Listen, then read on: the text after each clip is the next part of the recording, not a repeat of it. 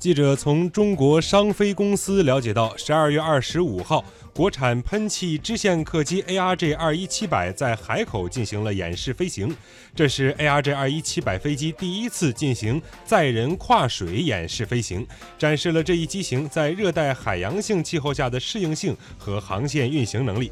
此次演示飞行也进一步拓展了 ARJ 二一七百飞机在国内的飞行区域。截至目前，ARJ 二一七百飞机已经飞抵了国内数十座机场，充分验证了其在高温、高湿、高原、高寒地区的适应性，为后续大批量交付运营奠定了基础。